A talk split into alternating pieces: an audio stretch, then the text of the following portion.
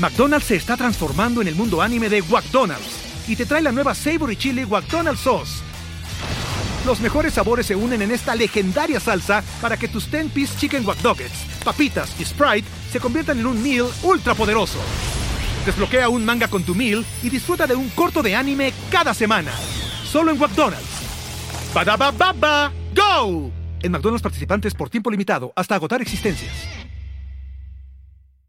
ya nuestros depas se veían en OnlyFans, sin que nosotros supiésemos. Entonces era bueno, ¿por qué no nos mostramos de una forma eh, nosotros 100% directa?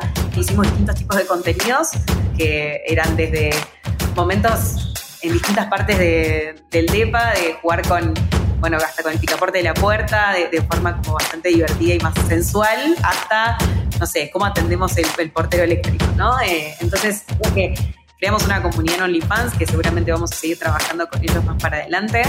Eso fue un poco la, experiencia que tuvimos con, con Hot Sale, Hot Me y OnlyFans.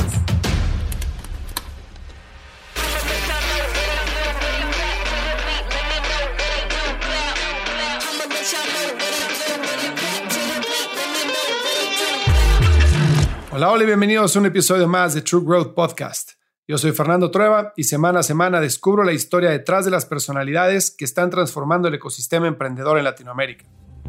Hoy tengo como invitados a Francisco Andragnes y Julieta de Laurentis, CEO y directora de marketing de Homey.mx respectivamente.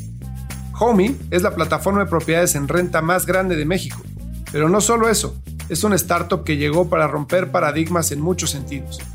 El primero de ellos es que Homey permite a las personas rentar una propiedad sin dejar un aval o fianza en garantía por el pago de la renta.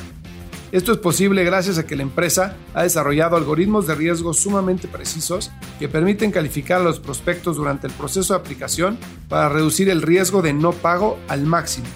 Otro cambio fundamental que introdujo Home en la industria es que ellos mismos garantizan el pago de la renta a los propietarios de los inmuebles, es decir, que en dado caso de que un inquilino o inquilina no pague la renta un mes, Homey se encarga de cubrir dicho pago al propietario del inmueble.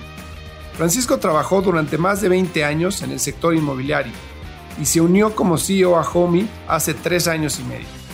Desde su llegada, la empresa ha tomado una postura de liderazgo en políticas de inclusión, tanto internamente con sus colaboradores como externamente en el proceso de renta de inmuebles. Uno de los cambios que ha introducido es el de eliminar la pregunta de género o sexo del cuestionario de aplicación para rentar un inmueble. En este mismo sentido, durante el proceso de renta, Homey no permite que los dueños de las propiedades se reúnan con los futuros inquilinos con la finalidad de eliminar el sesgo inconsciente y brindar igualdad de oportunidades a todos los aplicantes. Francisco y Julieta nos van a platicar sobre todas estas iniciativas, la visión que existe detrás de ellas, cómo las implementaron interna y externamente y nos van a contar todos los detalles sobre la promoción que hicieron para Hot Sale en partnership con OnlyFans. Antes de comenzar con la entrevista, te cuento que ya están abiertas las aplicaciones para True Growth Master Program, el único programa de growth marketing en español impartido por expertos de verdad y diseñado para emprendedores y ejecutivos de marketing y producto. Está realmente espectacular este curso. Durante nueve semanas entramos a detalle en los pilares clave para implementar estrategias de growth en los negocios y lo hacemos con una mezcla de sesiones online, casos de estudio, sesiones interactivas en equipo y masterclasses con expertos de empresas como Zillow, Google, Active Campaign, entre muchas otras. Ejecutivos de startups como Justo, Kavak, ATT, Aprende Institute, Clara, entre muchas otras, han participado con nosotros. ¿Qué esperas? Ve a truegrowthco.com, diagonal cursos y aplica para entrar. Y ya que estás por aquí, dale follow a True Growth Podcast en Spotify, Apple Podcast o donde sea que nos estés escuchando para que recibas en tu feed los últimos episodios cada semana. Te dejo con la entrevista con Francisco Andragnes y Julieta de Laurentis. Julieta, Francisco, qué honor tenerlos en el podcast. Bienvenidos a True Growth. ¿Cómo están? Muy bien, muchas gracias Fernando, gracias por invitarnos. Gracias a ustedes por tomarse el tiempo. Me encantó lo que platicamos antes de empezar la entrevista. Entonces, ¿por qué no para que la gente los conozca, que sepa quiénes son y qué es Homey, me pueden compartir un poco el, el elevator pitch de la compañía, qué es lo que hacen? Pues Homey es una plataforma digital, vivienda en renta. Conectamos a propietarios e inquilinos para que los propietarios puedan rentar su, propiedad con seguridad y el inquilino pueda conseguir la propiedad en donde él quiere vivir. Y lo hacemos de una manera que yo creo revolucionó mucho cómo se hacía la renta en México. Tradicionalmente, un propietario para rentar pues pide muchísimos requisitos, aval, depósito, porque tiene mucho riesgo de qué va a pasar, si este inquilino va a ser un buen inquilino no va a ser un buen inquilino.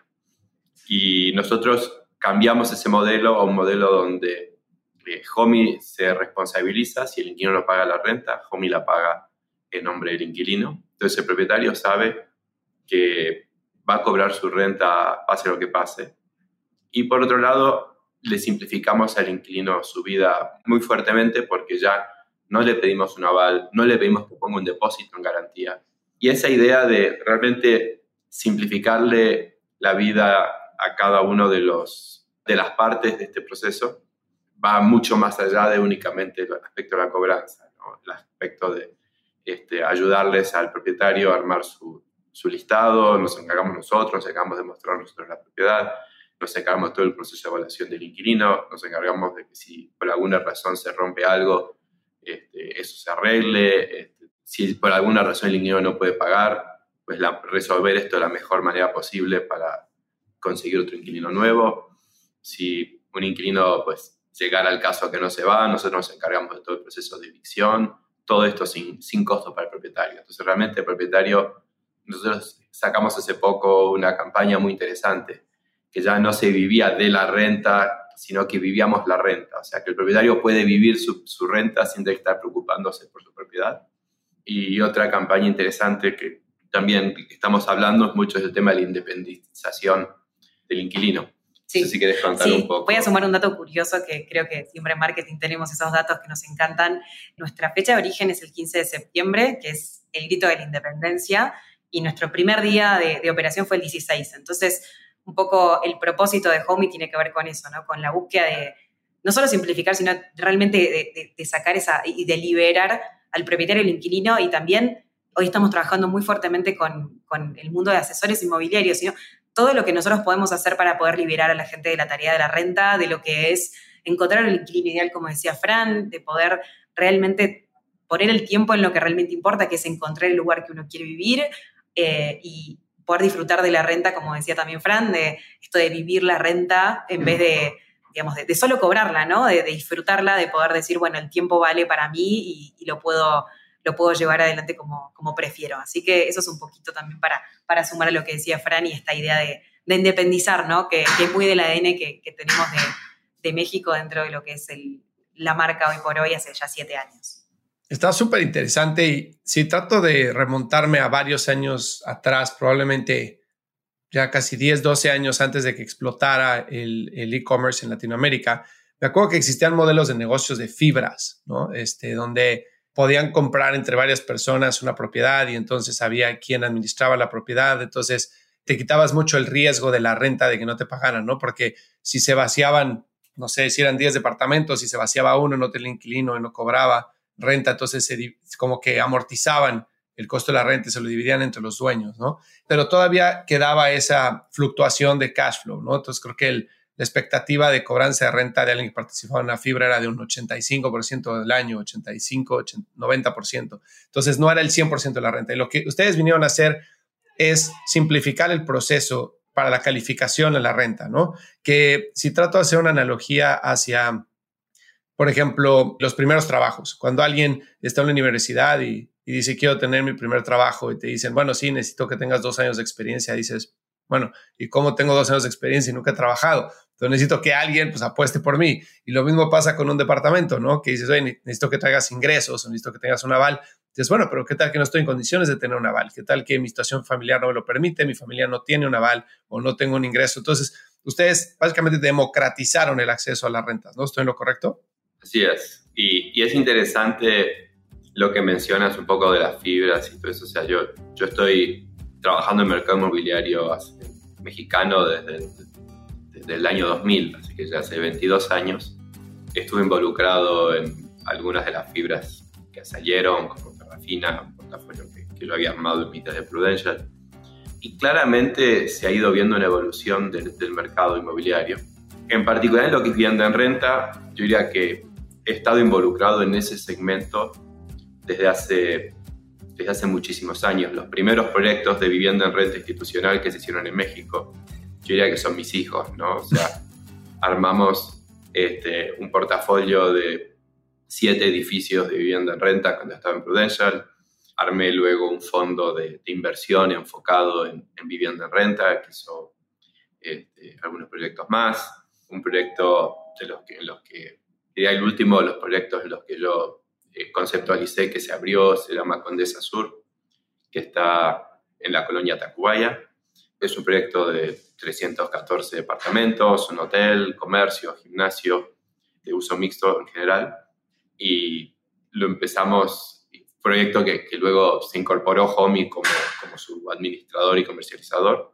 Fue un proyecto récord, ¿no? Porque en, en menos de, de seis meses logramos rentar los 314 departamentos, hoy está totalmente estabilizado, con inquilinos que todos están pagando su renta en tiempo. Eh, de hecho, nuestro proceso de vivienda, de, evaluación de riesgo, como tú dices, o sea, mucha de nuestra gente no calificaría para un aval, sin embargo, tenemos una tasa de incumplimiento hacia nosotros del menos, de, menos del 1 por mil. O sea, de nuestros miles de, de, de inquilinos que han pasado por la plataforma, menos de uno de cada mil de ellos ha dejado de pagar la renta y nuestros propietarios todos han cobrado su renta, con lo cual para ellos el riesgo obviamente ni siquiera es ese uno por mil, es cero por mil. Pero sí, yo diría que el tema de la vivienda en renta ha ido evolucionando mucho y yo creo que lo que Homey le permite no solamente a este inquilino de poder acceder, sino a este pequeño propietario capaz que tiene una, dos o tres propiedades, acceder todas las mismas herramientas que tiene un, un, inversionista institucional que tiene un portafolio completo, que tiene un edificio entero, o sea, esa capacidad de evaluar crédito, esa capacidad de hacer marketing digital, esa capacidad de poder rentar rápido, o sea, como te comentaba, en, en Condesa Sur hemos estado rentando 20 departamentos por semana, o sea, ¿qué proyecto en México tiene esa capacidad de rentar tantos departamentos? Y para rentar 20, te imaginas que hubo 100 visitas por semana y de esas 100 visitas hubo capaz 300 personas que nos contactaron. Entonces, al usar tecnología, podemos hacer cosas a una velocidad que era impensada. Si, yo me acuerdo del primer proyecto que hicimos con Prudential, nos tomamos un año entero para llegar al 50% de ocupación y tres años para llegar al 95%. Este proyecto en seis meses llegó al 100%. Entonces, realmente el uso de la tecnología se hace clave. Usamos tecnología para evaluar inquilinos, como ya mencionamos, pero también, por ejemplo, tenemos una, una herramienta de inteligencia artificial que puede, en cuatro segundos, te dice cuál es el precio al que se va a rentar cualquier departamento del país. Tú me pones tu dirección, algunos datos básicos del departamento, en qué piso está, cuántos dormitorios, cuántos baños, si tiene cochera, si está amueblado o no, y yo te voy a decir con una exactitud, la exactitud más alta de todo el mercado, cuánto se va a rentar esa propiedad. De hecho, Homey fue la primera plataforma digital todo México de tener una calculadora digital automatizada por inteligencia artificial. Vivimos haciendo benchmarks contra todas las otras plataformas, incluyendo los listados, que, en teoría tienen más información que, que nosotros. Y siempre somos la herramienta de inteligencia artificial que con mayor exactitud predice cuál es el precio de renta de un departamento. Es en base a que tenemos información de hace más tiempo, es en base a que realmente le ponemos foco a esta inteligencia artificial tenemos un equipo de ciencia de datos impresionante dentro de la compañía, que la verdad que nos permite tener información que compartimos con la industria, que compartimos con los medios, nos permite saber qué está pasando con las rentas, si están subiendo, si están bajando, qué, cuáles son las comunidades más fuertes. Entonces, es una empresa que está basada, diría que su, columna eh, vertebral de, de, gestión es la información. Información de mercado, la información del cliente, la información de, interna de cómo nos va este, tenemos dashboards de, todo tipo donde estamos evaluando, o sea, cómo nos va en cada una de las decisiones que tomamos, ya que es una compañía desde que, no sé, mis treinta y pico de años de experiencia laboral, nunca había una empresa que use menos Excel que nosotros. Usamos otras herramientas. O sea, la verdad, no es porque hagamos sin evaluación, sino porque se usa realmente claro. inteligencia de otra generación. Ya el Excel queda para no sé, para cosas básicas, este, pero nada que, ninguna cosa que se repita más de dos veces se hace en Excel. Está súper interesante eso. Déjame, si no te importa, hacer un doble clic en dos cosas. Primero, en este último tema de, del manejo de una compañía que está centrada en, datos, ¿no? que está centrada en la información, contra cómo se maneja una empresa de forma muy tradicional. Y déjame eh, decirte a qué me refiero. En el setup de la compañía y la estructura de la compañía, de lo que hemos visto nosotros y las startups con las que trabajamos, hay un proceso de evolución en el que, por ejemplo, marketing, ¿no? Este, que es una función central de muchas compañías, pierde control de producto en muchas de las compañías de tecnología, ¿no? Entonces, eh, hay un equipo de producto, hay un equipo de ingeniería, el equipo de ingeniería obviamente se encarga del desarrollo, productos, especificaciones, y marketing se encarga de tráfico y se encarga de CRM, etcétera. Pero pocas compañías tienen estructuras en las cuales esas tres áreas estén trabajando de forma conjunta e interdisciplinaria con la data en el centro y siendo que la data es súper importante para las tres partes, ¿no? O sea, producto necesita data para optimizar, marketing necesita data para optimizar y trabajar en conjunto, porque sin producto en la era digital, marketing no funciona para nada, ¿no? Entonces, ¿ustedes cómo, cómo hacen el approach de la estructuración o la estructura de la compañía, el manejo de la compañía con los datos, con una pieza tan importante como la escribiste ahorita? Sí, yo creo que, a ver, desde, desde Homey, por lo menos desde, desde mi, mi lugar de marketing, hay una sinergia 100% orientada al consumidor, ¿no? Entonces, entendiendo que tenemos que entregar el mejor producto posible, todas las áreas trabajamos muy en sinergia. Tenemos, más allá de reuniones semanales, tenemos trabajo muy en conjunto desde eh, el equipo de ciencia de datos, de encontramos esta oportunidad, llega tanto a marketing como producto y marketing da el soporte para poder comunicarlo de la mejor manera posible. Un ejemplo muy claro es el de rentas adelantadas. Hace menos de tres meses, cuatro meses, se lanzó un producto que viene de entender al propietario que necesitaba liquidez, necesitaba el dinero en el momento y no podía esperar tal vez como una renta normal a que se le pague, bueno, mes a mes, necesitaba el, efectivo en, en el momento. Entonces se desarrolló un producto en conjunto con las tres áreas, obviamente con el resto de las áreas, pero sí pensando siempre en cómo entregar una mejor propuesta ideal para, para estas personas un producto que adelantaba seis meses la renta, mientras estaba obviamente la renta activa, ¿no? Si la renta tenía 12 meses, había seis meses que esa renta se podía adelantar con la menor tasa de mercado de, digamos, del mundo de préstamos. Y realmente lo que encontramos fue que resolvíamos un, pain point claro en la necesidad del, propietario final, ¿no? que necesitaba realmente algo concreto, que era tener la liquidez. Nosotros encontramos la forma internamente de poder productivamente y desde la comunicación contarlo y llevarlo adelante con, con el equipo también de tecnología. Entonces, digo, ese es un claro ejemplo de la sinergia entre todas las áreas. Principalmente, digo, no solamente nos encargamos de growth desde el lado de marketing, sino también en encontrar la forma de, bueno, cómo resolvemos ese problema que tiene la persona y que no solamente el producto pueda encontrar esa forma de resolverla, sino que, como decía antes Fran, cómo la comunicamos de la mejor manera posible para que llegue de forma clara, con una necesidad concreta que detectamos y obviamente con una resolución de un problema. Así que, digo, un poco la respuesta tiene que ver con estar súper presentes con el consumidor en nuestra cabeza como para poder entender desde las tres áreas cómo lo sinergizamos de la mejor manera posible. Incluso, obviamente, lo que decía Fran de los dashboards, o sea, tenemos la información a la mano 100% como para poder acceder a ella. Entonces, tenemos un, una ida y vuelta como muy, muy fluida que permite la construcción de piezas fundamentales para poder entregar al consumidor. Buenísimo. Yo creo que, que es interesante porque cada iniciativa nueva que lanzamos, armamos un grupo donde tenemos presente tecnología, producto, operaciones, marketing y luego, bueno, finanzas o otras áreas que se requieran según sea la iniciativa. Pero no somos de esas que, bueno, hay un equipo de producto que arma todo y se la manda, sino que toda la comunicación va a ser hasta el último mensajito, tiene que pasar por, por o sea, lo, lo trabaja marketing. Y en parte porque yo creo que una de las cosas que, nos dimos cuenta y que, que, hemos estado cambiando muy fuerte este año, tiene que ver una única, yo diría, el otro día estaba hablando con una persona y, fue muy interesante cómo lo planteó, pero la cultura de la compañía y la imagen que, proyectamos hacia afuera tiene que ser la misma. No puede haber una cultura de una manera y una imagen distinta. Entonces, cada mensaje que se manda a un cliente para hasta decirle ya has pagado tu renta a tiempo, tiene que salir de la misma semilla de la cultura con la cual nos interactuamos entre cada uno de nosotros dentro de, dentro de Homey o con la cual interactuamos con nuestros inquilinos. Entonces, tratamos de, tener una visión integrada, una, una identidad, justamente que una, esta identidad es la que, la que une la cultura interna con la imagen externa que queremos proyectar.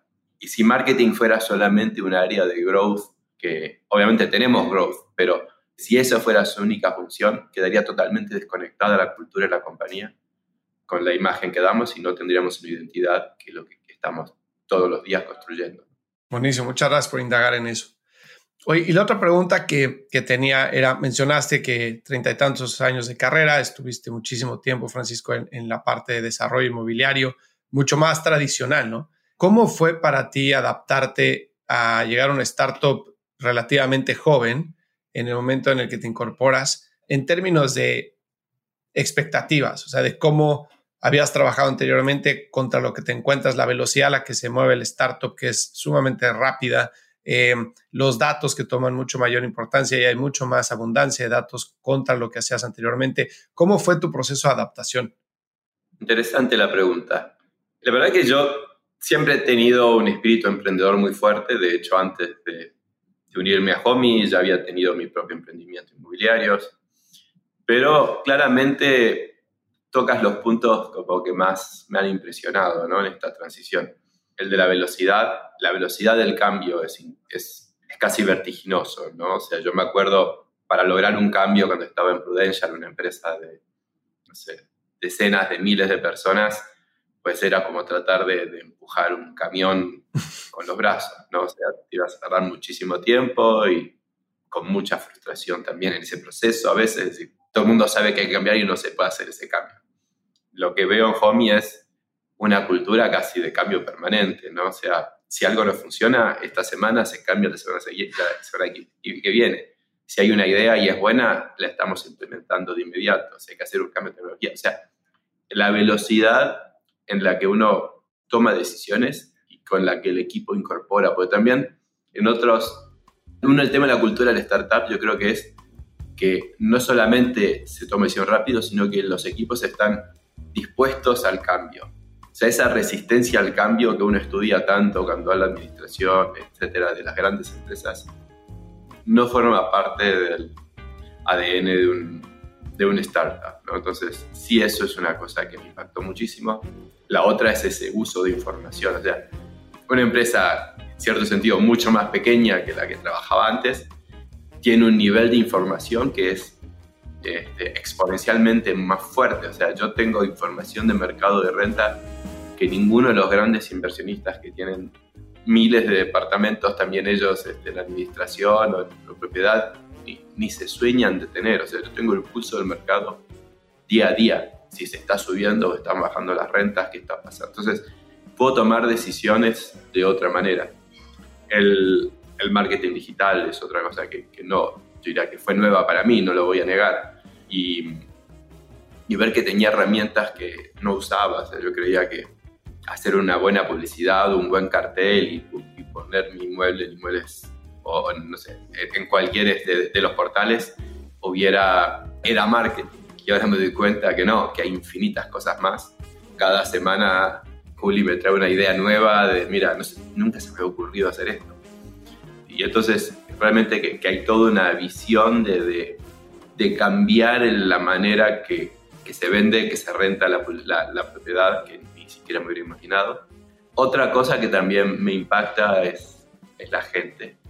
O sea, hay otra, hay otra energía dentro de la compañía que una empresa tradicional. ¿no? Hay una energía de todos juntos tratando de ganarle al mercado todos juntos. O sea, hay, hay, un, hay una camaradería y, un, y, una concepción de que we're all in together, que aunque las empresas grandes tratan de hablar de eso y tipo one company, qué sé yo, la realidad es que cada uno está cuidando su pequeña quintita y no, no es la situación en, en Homey, realmente es algo que, que yo diría que de todas las cosas esa fue la que más me impresionó. El, el, la, la, colaboración de todo el equipo es algo que no, no, estaba acostumbrado a trabajar de esa manera. Es una empresa donde no hay politics, este, hay realmente un trabajo de, de, cómo hacemos que las cosas adelante. Si, si una semana bajaban las rentas, toda la compañía está diciendo qué tengo que hacer para que suba la semana que viene.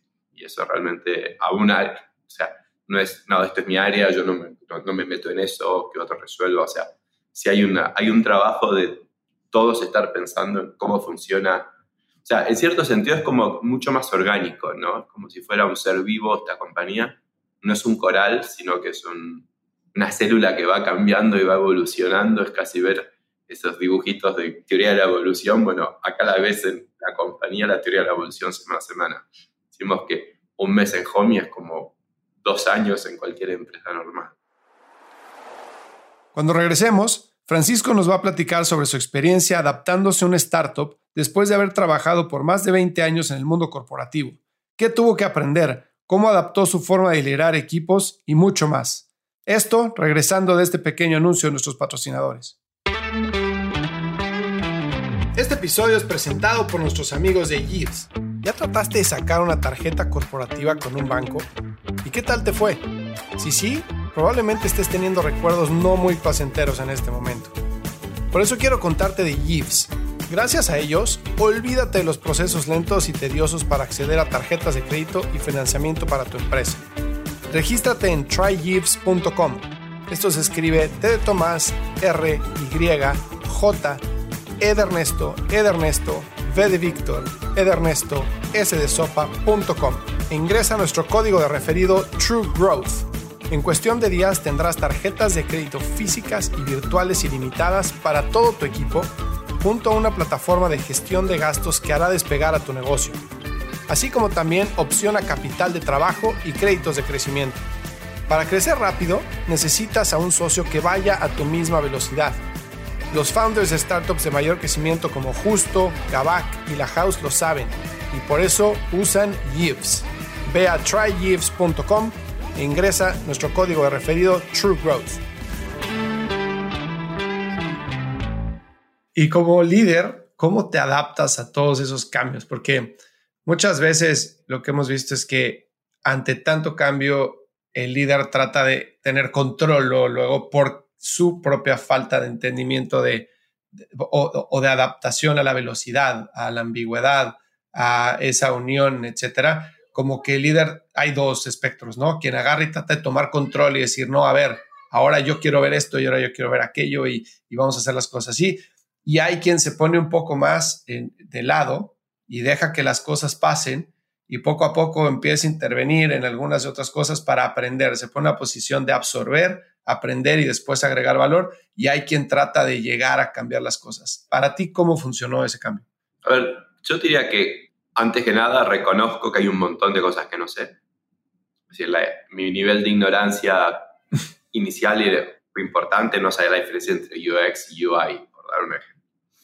Pero la realidad es que lo que sí creo que he sido capaz es darme cuenta quién es un colaborador que sabe lo, de lo suyo y que es, este, y que es bueno y quien identificar ese tipo de gente, armar un equipo, realmente que un equipo de C-level y de directores y de gerentes súper profesional, de primera línea, no hay, o sea, es toda gente con la cual estoy contento de estar trabajando con ellos y gente en la cual yo me siento que, que saben de lo que están haciendo. Entonces, no te diría que soy el, el jefe que se steps back a, a aprender, pero claramente la ejecución la hace el equipo. Y cada uno sabe que tiene libertad de acción y sabe que tiene libertad de decisión, porque muchas empresas tienen libertad de acción, pero la decisión termina siendo toda centralizada. Pero esta es una empresa de, decisión descentralizada. Entonces es como una célula, ¿no? O sea, tenés, habrá un núcleo, pero la mitocondria opera por su lado. y la realidad es que estamos intercomunicados, estamos conectados, creo que trabajamos todos de una manera muy, muy integrada, pero cada área está tomando decisiones de su área, cada área está implementando y está diseñando y está planeando para esa área y la gente se siente empoderada y se siente, bueno, pensé todo esto y viene el CEO, luego decide y le tengo que presentar la presentación a ver qué piensa. O sea, la presentación es, estuvimos haciendo esto, hicimos estos cambios, hicimos estas ideas, estos son los resultados. ¿Qué piensas de los resultados?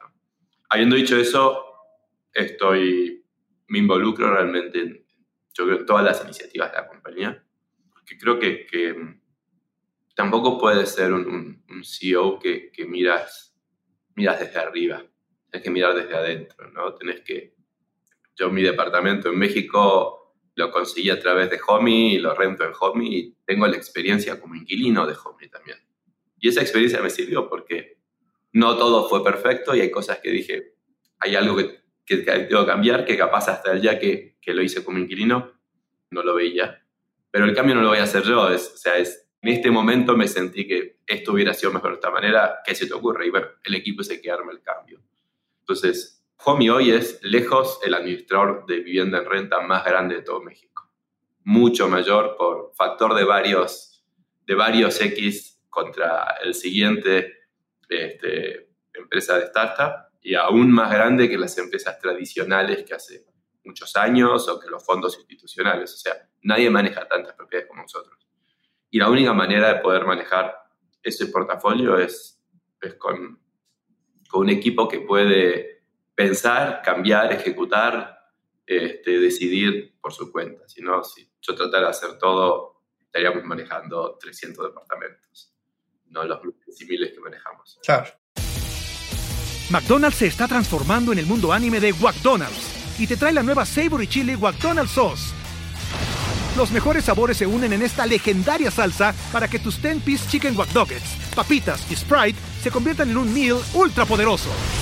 Desbloquea un manga con tu meal y disfruta de un corto de anime cada semana. Solo en McDonald's. baba ¡Go! En McDonald's participantes por tiempo limitado hasta agotar existencias. ¿Cuál dirías que ha sido tu principal aportación, ya sea a nivel cultural, a nivel negocio, a nivel iniciativa? Este, algo que, te sientas sumamente orgulloso que, vino de ti hacia la compañía. A ver, yo diría que, por dos lados. Por un lado, desde el punto de vista inmobiliario, yo creo que el expertise en vivienda en renta, el ser un pionero en este rubro a, nivel, a nivel México, sumado a un equipo de tecnología muy fuerte, un equipo de producto muy fuerte, un equipo de marketing muy fuerte, pero ese been there, done that en lo que es vivienda en renta, yo creo que ayuda mucho, porque hay como, ayuda en esa toma de decisiones. No todo hay que ser A-B testing. Hay cosas que, hay 35 años de haberlo hecho y de haber estado pensando en vivienda en renta toda mi vida. Esa es mi pasión. Eso es lo que... Entonces, yo creo que traigo esa pasión a la vivienda en renta y otra cosa que creo que para mí, desde el punto de vista personal y, por mi propia experiencia de vida, me importó y, lo, y lo, traje fuerte a Homey es todo el concepto de la, de la diversidad y la inclusión. Habiendo, pues, siempre haber estado, habiendo estado fuera del closet toda mi vida, vi que muchas de las empresas no son así, no tratan a la inclusión como un valor importante, sino como simplemente un valor de marketing. Para nosotros forma parte de nuestra cultura y creo que es algo que, que me importó. Yo diría que si hay algo que impuse, esas fueron las cosas que sí impuse como CEO a, la compañía, es la, inclusión como algo que nos caracteriza como cultura. No solamente, como te decía, poner una banderita eh, arcoíris en el mes de junio, sino una inclusión hacia los empleados, una, una inclusión hacia la sociedad, una inclusión hacia nuestros clientes. Entonces, Juli, si quieres contar un poco más. Sí, sí, un poco sumando, tal cual, sumando lo que dice Fran, es algo que a nosotros nos motiva muchísimo como, como startup, pero también como, como colaboradores. Creo que lo que dice Fran es súper importante, o sea, cómo vemos tanto la cultura interna como externa, o sea, cultura hacia adentro de diversidad e inclusión es que desde el senior leadership hacia eh, el principal eslabón tenemos diversidad de todo tipo, tenemos mujeres líderes, tenemos personas con discapacidad, tenemos eh, distintos tipos de géneros. No, no es una variable que a nosotros nos, eh, nos pone incómodos a la hora de tomar una decisión de selección de personal. Al contrario, tenemos una política de selección sumamente abierta y obviamente con este, este pensamiento de, que todos tenemos algo súper importante para aportar y desde migrantes lo mismo también.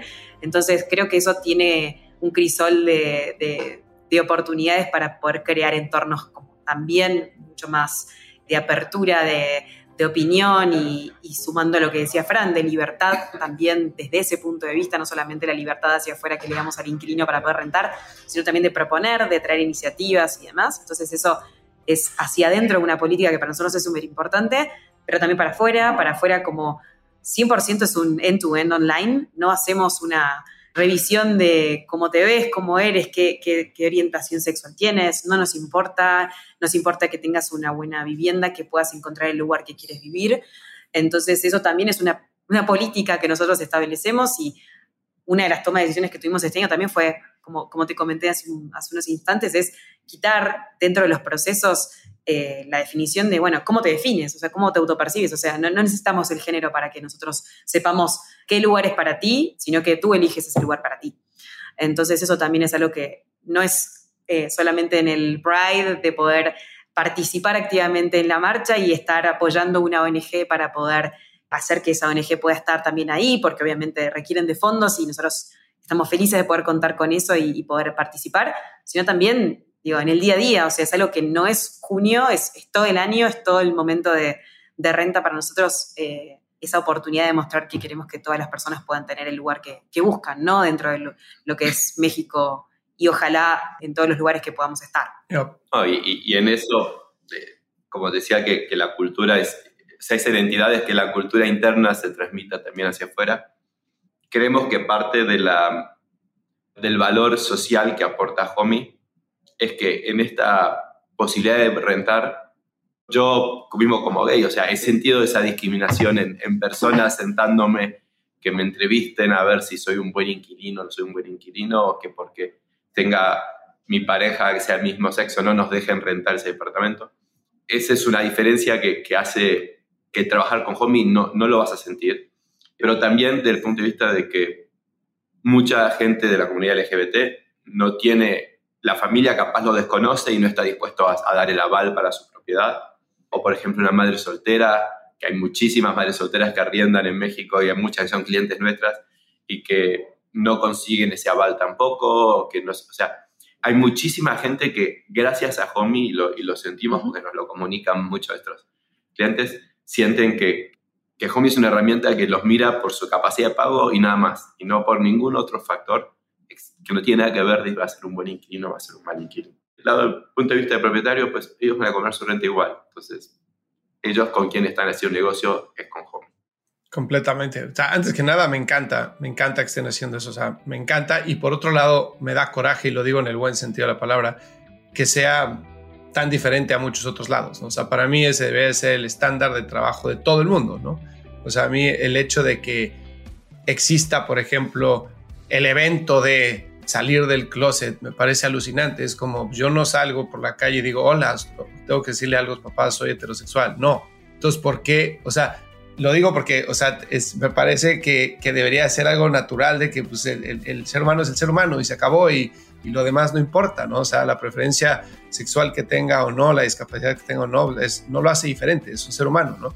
Pero sí, realmente, este, trabajando, yo vivo en Estados Unidos y vivo en Austin en particular, y es una ciudad sumamente inclusiva, pero es una ciudad muy polarizante también porque es Texas. Entonces tienes los dos lados, ¿no? Tienes las empresas que hacen mucho, como lo hacen ustedes, y que da muchísimo gusto y, hay que apoyar, pero también tienes las empresas que son muy radicales ante eso, ¿no?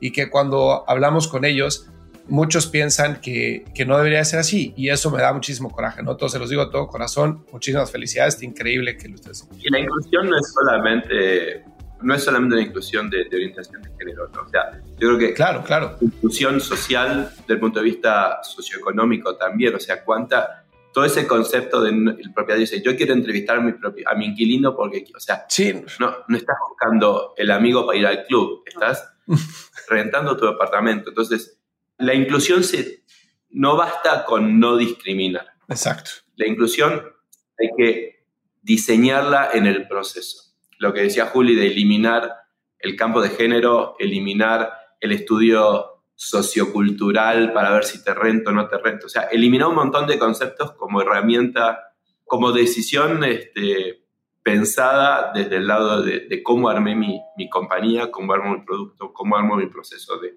reclutamiento, cómo armo mis campañas de marketing. Hay que incluir ese concepto de, diversidad. Al del día, es una cuestión de negocio. O sea, la verdad que lo hago, no lo hago por un punto de vista emocional nada más, sino que lo hago por un punto de vista económico. Si yo logro hacer una compañía que es más abierta, que puede acceder a un mercado completo y no a un subsegmento de gente que cuadra todo, claro. pues yo tengo capacidad de rentar mi propiedad mucho más rápido. Si yo voy a, voy a tener una capacidad de contratar mucha mejor gente, o sea, cuanto menos yo esté teniendo un subset muy específico de qué gente quiero como inquilino, como propietario, como empleado, como colaborador, como inversionista. O sea, más posibilidad voy a tener de tener más acceso a, mayor cantidad de gente y, no, y me va a ir mejor. yo creo que, eso es lo... Sí. Y un valor que me parece súper importante lo que dice Fran es la confianza, ¿no? Porque creo que hay una, digo, e, e, estos roles de propietario, de, querer entender y querer conocer a la persona, digo, si el negocio es con Homey, queda tranquilo que la confianza que tienes que tener es con nosotros y que no vamos a dejar que nada le pase a tu inmueble, o sea, cuidamos el inmueble como lo cuidas tú, o sea, eso siempre es algo súper transparente y que le brindamos siempre como la tranquilidad a un propietario que quiere rentar con Homey de no te vas a encargar de nada, o sea, vas a cobrar la renta y eso es lo único que tienes que ver a fin de mes. Entonces, esa confianza que podemos transmitir por sentir que estamos trabajando bien, creo que es lo que también a la hora y al fin del día es lo que también hace que uno elija trabajar con una compañía o con otra, ¿no? Es, es algo que me parece súper, súper importante en lo, que, en lo que queremos construir. Completamente. Que aparte esa cita para conocer a la persona que va a rentar, o sea, es donde el bias es mucho más fuerte, ¿no? Porque, ¿por qué quieres tener esa cita? Porque quieres asegurarte de que alguien eh, que es como tú, entonces piensas que por eso va a cuidar el departamento como lo cuidas tú o la, o la propiedad, cuando no puede haber algo más diferente de la verdad, ¿no? O sea, ¿cómo puedes asegurar por una plática con alguien cómo es esa persona? Entonces ahí es donde entra el bias fuertísimo, sobre todo el bias inconsciente, ¿no? Ahí es como si ese mismo propietario capaz es inversionista en un hotel y no le está entrevistando cada inquilino del hotel. Claro. Y la realidad es que, que nuestro modelo de scoring funciona muy bien y filtra al cliente malo, filtra al cliente que se te va a instalar y hacerte un juicio, te va a romper la propiedad, o sea, esas cosas este, salen a través de nuestros, de nuestros modelos y salen mucho mejor que esa, esa entrevista no es garantía que te van a pagar la renta. Nuestro modelo sí es garantía de que te van a pagar la renta. Completamente. Y esta, eh, crear una cultura así, empieza desde haciendo cambios adentro de la compañía y adoptándolo internamente o es de, o empieza de afuera este, hacia el consumidor o es una mezcla de las dos? Yo creo que es una mezcla de las dos. Yo creo que obviamente uno tiene que sentirse en un entorno de trabajo que viva y respire esa, diversidad, inclusión o, transparencia a la hora de trabajar, porque eso se refleja después, un poco lo que decía Fran antes, ¿no? O sea, como uno vive, como con las personas, o sea, como uno vive, transmite. Entonces, creo que la forma en la cual nosotros hacemos hacia adentro nuestro trabajo necesariamente nos permite tener libertades tal vez a la hora de comunicar iniciativas y, y un poco lo platicábamos antes, o sea, tal vez si, no tuviésemos esa tranquilidad mental de que hacemos las cosas como las, las consideramos que, están bien, no haríamos una campaña como OnlyFans, o sea, como, con, una, como una plataforma que, tiene un montón de, tabúes, ¿no? O sea, creo que cuando le conté un poco la campaña a Fran fue, hagámosla, no, no, no hay riesgos, o sea, el mayor riesgo es no hacer, ¿no? Entonces, creo que un poco se habla con lo que veníamos platicando anteriormente, ¿no? Y tomar una decisión de decir, bueno, ¿por qué no, no aventurarnos a probar una, una herramienta nueva que puede permitir que gente que por ahí no nos conoce nos pueda conocer? Incluso muchos de nuestros inquilinos trabajan hoy en OnlyFans y tal vez hoy su fuente de ingresos es OnlyFans. Entonces, es una forma también de abrazar un poco el ecosistema que nosotros tenemos en general, ¿no? No solamente, que en muchos casos por ahí, por ahí sería, bueno, señalar y decir, bueno, no, tenemos, al contrario, acá estamos celebrando eso y de hecho han sido parte de la estrategia de comunicación de esa campaña que fue mostrar distinto nuestros, nuestros depas, ¿no? Mostrarlos desde un lado B, un lado distinto, para atraer, obviamente, obviamente que es una, movida obviamente de marketing que tiene que ver con usar una, una plataforma distinta, pero también era una forma de, de, mostrar cómo nosotros integramos todos nuestros canales de comunicación que no son solamente, bueno, ir una herramienta, sino como, bueno, si lo ve en, su totalidad, tocamos todas las aristas posibles que, que tienen que ver con, con, la forma en la cual nosotros operamos. Así que fue, creo que una, una iniciativa que, que, hizo bastante ruido a propósito, que era buscado, pero que, que creo que nos muestra también como una marca que, impulsa todo el tiempo a probar nuevas cosas, ¿no? Y que creo que eso también es una startup, ¿no? Y en la metodología yo trabajé 10 años también en, un mundo más, más corporativo y venir aquí y poder implementar este tipo de iniciativas que uno puede palpar y, tomar la decisión en el momento de decir, bueno, funciona o no funciona, la gente lo recibe o no lo recibe, qué dicen, qué no dicen, una linda prueba para entender, bueno, qué, cuál es el grip también que tienen las, las compañías como Homey, ¿no? Como para, bueno, no, no solamente una gran compañía puede hacer una movida de PR así, sino que también lo podemos hacer nosotros y, y puede resonar, ¿no? Y más en un mundo tan tradicional de la renta, que, que bueno, es algo... Que capaz uno se imagina que el propietario es solamente la señora de las lomas que va a misa todos los, todos los domingos. Va a ser la misma señora de las lomas, no sé, pero lo que sé es que nos llegaron varios propietarios a través de esta campaña. Sí. Entonces, de nuevo, esa diversidad, es decir, no hay un solo lugar, no hay una sola fuente, de, una sola manera, una sola visión, un solo perfil. Esperemos seguir innovando, o sea, yo creo que parte de, como tú dices, ¿no? siendo una startup, ya que dejas de innovar, dejas de, de crecer, dejas de ser relevante y hay todavía un montón de ideas más que espero pronto estemos este, trayendo y que también hagan el mismo nivel de, impacto y de ruido. Y cuéntame un poquito de cómo surge, o sea, qué hicieron con OnlyFans para los que no saben y cómo surge el insight y después algo que mencionaste, Julieta, es vamos a probar para ver si lo está recibiendo la gente, ¿no? ¿Cómo se ve esa experimentación dentro de OnlyFans? ¿En qué momento pisas el freno dices, esto no está funcionando o en qué momento metes el acelerador dices, claro que sí, vamos a hacer todavía más. Bien, a ver, me gusta mucho la estrategia de guerrilla de comunicación y creo que lo que, lo que encontramos de oportunidad fue en Hot Sale encontrar, como jugar un poco más con nuestro naming y le pusimos Hot Me en vez de Homey. Entonces ahí partimos desde el lugar de, de bueno, dijimos, bueno, ¿por qué no vivir un poco más el hot sale y traer un beneficio al consumidor que no sea solamente un descuento, sino que vivir ese descuento de una forma distinta. Entonces ahí fue que, bueno, modificamos nuestro logo y dijimos, bueno, ¿por qué no vamos un poquito más y publicamos de forma diferente nuestros, nuestros depas? Porque creo que todos los, si uno entra a todos los portales y entra a, otros startups, se va a encontrar con, bueno, la rigidez de, bueno, nos mostramos, la primera foto es la foto de la, digamos, del exterior, después vamos a, eh, recorriendo el DEPA. Bueno, acá quisimos recorrer los DEPAs distintos, entonces, ¿por qué no rentarlo de una manera distinta? Entonces, ahí fue que nos contactamos con la gente de OnlyFans, hablamos directamente con ellos para poder crear la cuenta y también lograr capitalizar los insights, ¿no? decir, bueno, ¿qué busca la gente cuando se acerca a OnlyFans? ¿Qué es lo que está consumiendo? ¿Qué tipo de, producto busca? Y también ahí eh, usamos mucho lo que dije anteriormente, eh, la experiencia de nuestros inquilinos que ya rentan con nosotros y que trabajan en OnlyFans. Entonces, un poco ya nuestros depas se veían en OnlyFans, sin que nosotros supiésemos. Entonces era bueno, ¿por qué no los mostramos de una forma eh, nosotros 100% directa y también haciendo el merch con, con, influencers que nos puedan seguir potenciando? Entonces, a lo largo de, digamos, de toda la campaña de Hot Sale, lo que se hizo fue un beneficio súper interesante para propietarios, otro para inquilinos, donde a propietarios le incluíamos hasta la fotografía, le decíamos, bueno, te vamos a mostrar de una manera diferente. Entonces era también mostrar uno de los beneficios que hoy ya están dentro de la parte, digamos, como de la propuesta de valor que entregamos, que es la fotografía profesional para las propiedades de, de Homey. Entonces, bueno, fue una primera prueba. ¿Cómo hacemos que tu departamento sea más sexy? Exacto, era volver más sexy las rentas, ¿no? Era como darle, darle ese toque. Entonces, eh, eso por el lado de propietarios y para inquilinos también tenemos un beneficio que era darles la, la, oportunidad de tener streaming online todo el año. O sea que teníamos la, también la posta desde ese lugar como para, bueno, si quieres comprar, eh, nutrir lo que quieras hacer con tu DEPA, lo puedes hacer. Y bueno, un poco la, la campaña se, se, basó en eso, ¿no? Hicimos distintos tipos de contenidos bastante divertidos, que eran desde momentos en distintas partes del, del DEPA, de jugar con algo que nunca jugaríamos, que es con, bueno, hasta con el picaporte de la puerta, de, forma como bastante divertida y más sensual, hasta, no sé, cómo atendemos el, portero eléctrico, ¿no? Eh, entonces, eh, creo que los distintos contenidos, como decías tú, cómo, cómo veíamos la performance, o sea, veíamos si generaba engagement o no, o sea, qué respuesta teníamos de los consumidores y lo que vimos fue que creo que fue muy divertido en ese sentido lo que, lo que pudimos construir increíblemente yo dije, bueno, se van a sumar dos personas OnlyFans, creamos una comunidad en OnlyFans que seguramente vamos a seguir trabajando con ellos más para adelante.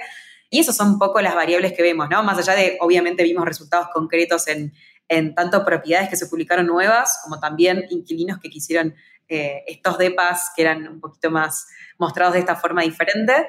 Entonces, creo que ahí vemos los resultados palpables, pero también por otro lado vemos las variables con más de marketing digital, de engagement y de, ruido, como publicaciones de PR que obviamente eh, fueron de media. Entonces, creo que toda esa conjunción de, resultados son los que nos permiten entender si vamos por el camino correcto. Y creo que, tomamos un riesgo, nos, nos fue bien y, creo que también está bueno que nos hayas preguntado tú por esta campaña. O sea, eso hace hace mucho sentido porque creo que, hace resonar un poco más lo, que hacemos. Y bueno, esperamos también las próximas campañas que, tengan ese mismo tipo de impacto, ¿no? O sea, todo lo que estamos tratando de hacer es, eh, como, como buena startup, pensar en creatividad mucho más que en solamente poner cartelería por todos lados, porque creemos que, la, el boca a boca es muy importante y más en algo como una, encontrar tu próximo hogar. Entonces, vamos a seguir por ese camino de innovación también desde la comunicación. Así que eso, eso fue un poco la, experiencia que tuvimos con, con, Hot Sale, Hot Me y OnlyFans. Y cuando estás, eh, yo trabajé en Red Bull un tiempo. Ok. Estaba, era director de marketing. Ok. Yo venía de un mundo tradicional, como Johnson y Johnson. o sea, no podría ser más diferente Johnson y Johnson de Red Bull, ¿no? Entonces, Johnson y Johnson vendiendo productos de bebés, Splenda, etcétera. Y voy a Red Bull y me acuerdo perfecto que tuve la fortuna de ir a Austria, ¿no? A los headquarters y de platicar con el fundador de Red Bull. Se llama Dietrich Mateschitz, ¿no? Y platicando con él, una de las cosas que me decía él es, uno de los principales retos que vas a tener es el entender qué es el éxito en marketing en Red Bull viniendo de donde vienes. Porque en Johnson Johnson todo va a ser haces tu UNA study, haces tu brand awareness study, entonces ves dónde está tu top of mind, tu share of mind, etcétera, cuál es la percepción de marca, equity, todo eso. En Red Bull, y, vas a ver también que si haces una campaña, entonces cuánto se vendió, cuánto te costó el TRP, etcétera, cuánto subió las ventas, vas a buscar una correlación con el negocio. Aquí no importa, o sea, marketing no importa si vende más o no. Y yo, ¿cómo? Me dice, sí, sí, sí. O sea, por ejemplo, te voy a dar un ejemplo. Una de las una de las iniciativas más exitosas que hemos tenido ha sido que una de nuestras samplers, las chavas que están en los Mini Coopers repartiendo los Red Bulls, se fue al desierto, en, no me acuerdo en qué país, en, por ahí de Middle East Asia o Middle East Europe, y encontró una persona que se le había descompuesto el coche. Y se paró y le entregó una lata de Red Bull y le ayudó a, reparar el coche y, este, lo subió en el Mini Cooper y se regresaron. Y yo, ¿y, ¿y por qué está exitoso eso? ¿No? O sea, tuvieron PR, ok. Me dice, no, pero esa persona probó el producto en un momento de necesidad y Red Bull lo sacó adelante. Entonces, ese cliente seguro lo ganamos. Y yo seguía relacionando como de, bueno, pero ¿cuánto te costó que la persona fuera hasta el medio del desierto y para impactar a una persona? Igual podrías haber hecho un evento con ese presupuesto. dice, no importa, lo importante es la relevancia entre la conexión de la marca, el momento y la audiencia, ¿no? Entonces, como que empecé a pensar mucho así de, guerrilla marketing y de impacto, etcétera. Pero las métricas de medición, o sea, la medición del éxito era muy difícil porque era de, básicamente estoy construyendo el equity que quiero, pero es difícil saberlo, este, pero estoy yendo tan rápido como puedo o no. Entonces, para ustedes, menciono este ejemplo para ustedes cómo miden el éxito de lo de OnlyFans. O sea, es un tema de seguidores en OnlyFans, departamentos listados, simplemente hacer una campaña de PR, impresiones allá afuera para percepción de homie. ¿Cuál es esa métrica que si el año que entra dicen, viene Hot Sale, volvemos a hacer OnlyFans, sí o no, en base a qué lo definen?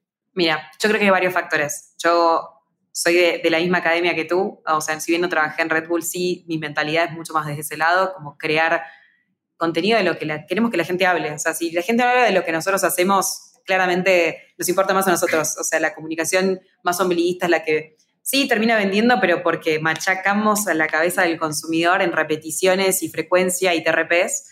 Entonces, un poco yo creo que la, forma en la medida del éxito de este tipo de cosas es cuánto hablan de nosotros, o sea, un poco lo que es social listening fue una de las variables que yo usé como para poder entender si era realmente algo que, que era innovador y también cuán relevante era, o sea, la cantidad de menciones que tuvimos en el largo del tiempo versus otras campañas que realmente por ahí no teníamos esa relevancia.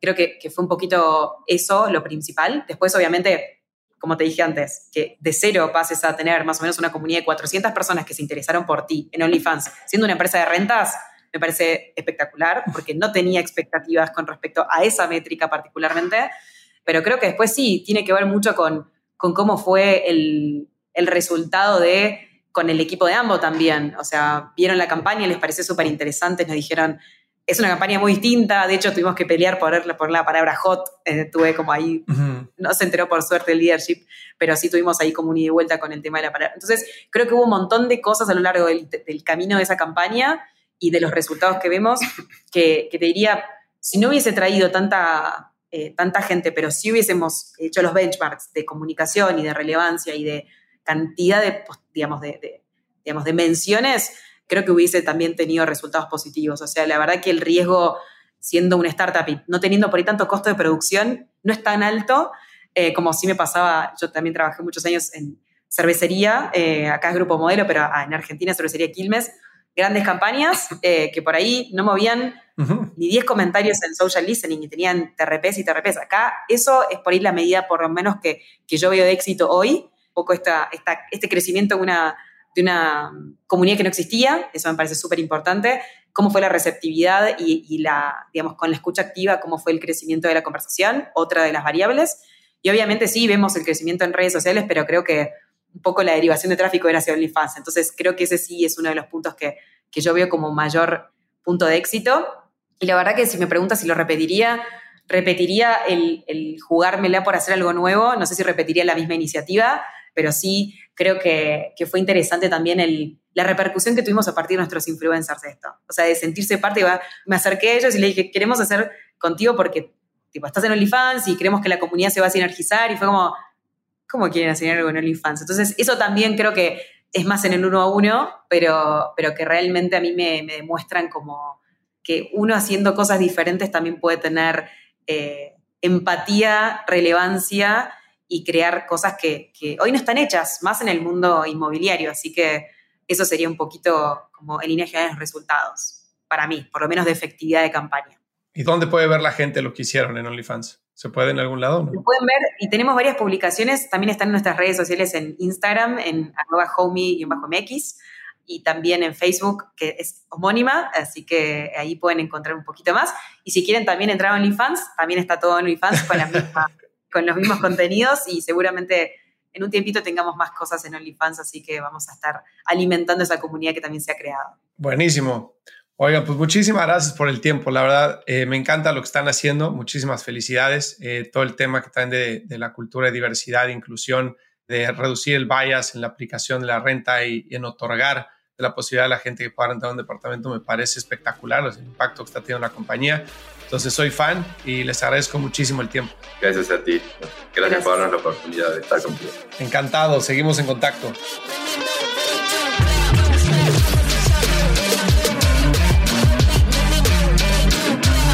Hey, no te vayas. Si quieres conocer más sobre Growth, ve a truegrowthco.com y descubre todas las soluciones que tenemos para personas que quieren avanzar su carrera y emprendedores y ejecutivos que buscan acelerar el crecimiento de sus negocios. Muchas gracias por escucharnos. Si te gustó este episodio, cuéntale a alguien. Y si no, también cuéntale a alguien. La mejor forma de ayudarnos es compartiendo tu opinión. Dale follow a True Growth Podcast en Spotify, Apple Podcast donde sea que nos estés escuchando. Y ya que estás aquí, regálanos 5 estrellas para que más gente como tú descubra este podcast. Suscríbete a nuestro canal de YouTube para seguir los episodios de True Growth de una forma más interactiva y síguenos en Instagram para conocer más sobre nuestros invitados. Yo soy Fernando Trueba y te espero el martes en el siguiente episodio de True Growth Podcast. Mientras tanto, sigue creciendo.